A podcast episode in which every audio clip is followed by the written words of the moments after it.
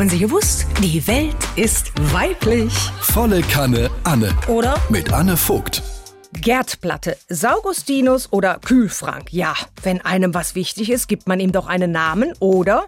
Das wichtigste Haushaltsgerät ist für mich aber meine Wannelore, eine neue Waschmaschine, nachdem mich Wilhelmine, sozialisiert in Zeiten von Clementine, auf der Sackkarre verlassen hatte.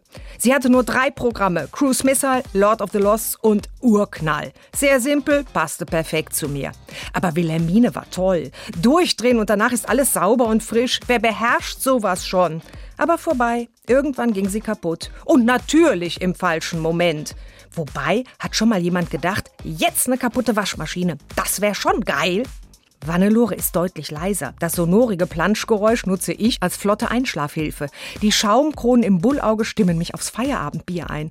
Und manchmal bringt sie auch so richtig Schwung in mein Leben. Und das nicht nur wegen der 1600 Umdrehungen. Ich weiß ja nicht, was sie in den unendlichen Minuten macht, wenn sie fertig geschleudert hat, aber entschlossen die Tür weiter zuhält.